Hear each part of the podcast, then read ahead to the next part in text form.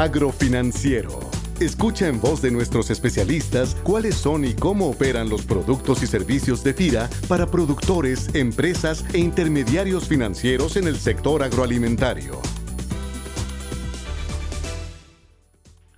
Buen día a todos. En México, la agroindustria de la caña de azúcar reviste una gran importancia económica y social. Baste decir que de la actividad azucarera mexicana dependen de manera directa o indirecta 2.3 millones de personas. La caña de azúcar es una de las cadenas productivas más importantes para FIRA y mantiene una posición de liderazgo operativo, junto con el maíz y la carne, e inclusive por encima del trigo, el sorgo, la leche y el huevo. A cierre del mes de octubre de 2017, el saldo de cartera con recursos de FIRA destinado a la actividad azucarera alcanzó la elevada cifra de 7.200 millones de pesos y actualmente nuestra institución mantiene participación regular en el financiamiento del 80% de los ingenios y campos cañeros mexicanos. El restante 20% en este momento no ha podido ser atendido, ya sea porque temporalmente algunos participantes no son sujetos de crédito viables para los intermediarios financieros por problemas diversos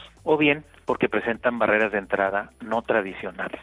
sin perder su posición de liderazgo, en los últimos años se observa una ligera caída en el financiamiento a la actividad primaria cañera, ya que en los últimos ciclos los intermediarios financieros se han mostrado más restrictivos en el otorgamiento de créditos hacia este subsector. Y durante el año 2016 de los 11 mil millones de pesos en los descuentos otorgados por FIRA a la cadena productiva caña de azúcar, solamente el 27% se destinó a la actividad primaria situación que nos compromete a desarrollar nuevas estrategias que dinamicen la presencia institucional en este sector de la población que es prioritario para FIRA. La tendencia a la baja en las operaciones crediticias destinadas a la actividad primaria de esta gramínea o poácea para los que gustan de la botánica se debe, entre otros factores críticos, uno, al comportamiento volátil en los precios de la caña de azúcar, que provoca escenarios temporales de insuficiencia monetaria en la capacidad de pago para cubrir compromisos financieros. Dos, a la participación en el mercado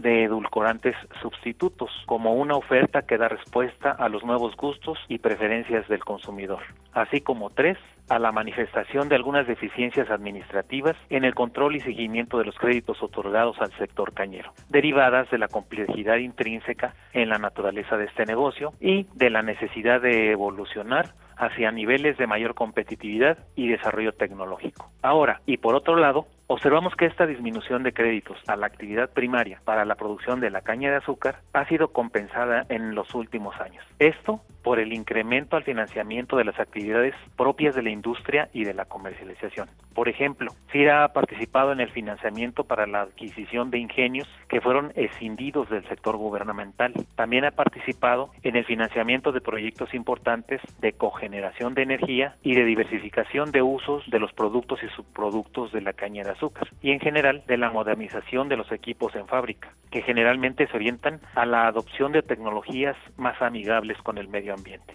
Asimismo, cada vez es más común el financiamiento mediante esquemas de reporto para el almacenamiento y la venta de azúcar, tanto para la atención del mercado doméstico como para cubrir los destinos de exportación. Así pues, con la finalidad de revertir la tendencia bajista e impulsar el financiamiento del campo cañero, actualmente FIRA desarrolla trabajos encaminados al diseño e implementación del sistema de control y seguimiento de créditos para el sector cañero, con el que se pretende minimizar riesgos operativos identificados en el proceso integral de financiamiento. El sistema de control y seguimiento de créditos para el sector cañero ofrece, por mencionar algunos, los siguientes beneficios. Uno, genera un escenario de mayor certidumbre para los intermediarios financieros en la operación de los créditos, con lo que se incentiva su participación en el financiamiento del campo cañero, al establecer cuotas de crédito acordes al potencial productivo y a la capacidad de pago de los predios y de los acreditados. Dos, se estimula la aplicación de paquetes tecnológicos que permiten incrementar la productividad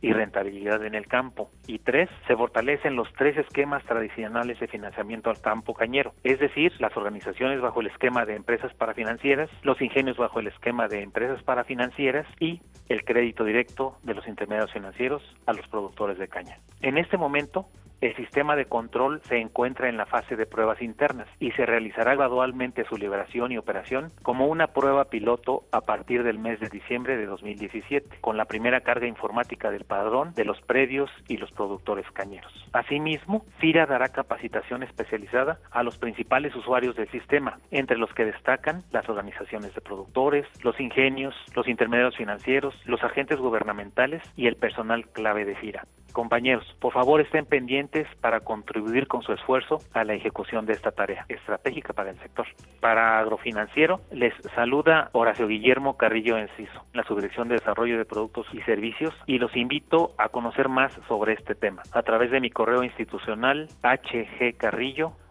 fira.gov.mx o de cualquier otro medio de comunicación y con mucho gusto atenderé sus dudas y comentarios. Gracias por escuchar este mensaje y quedamos a sus órdenes. Buen día a todos.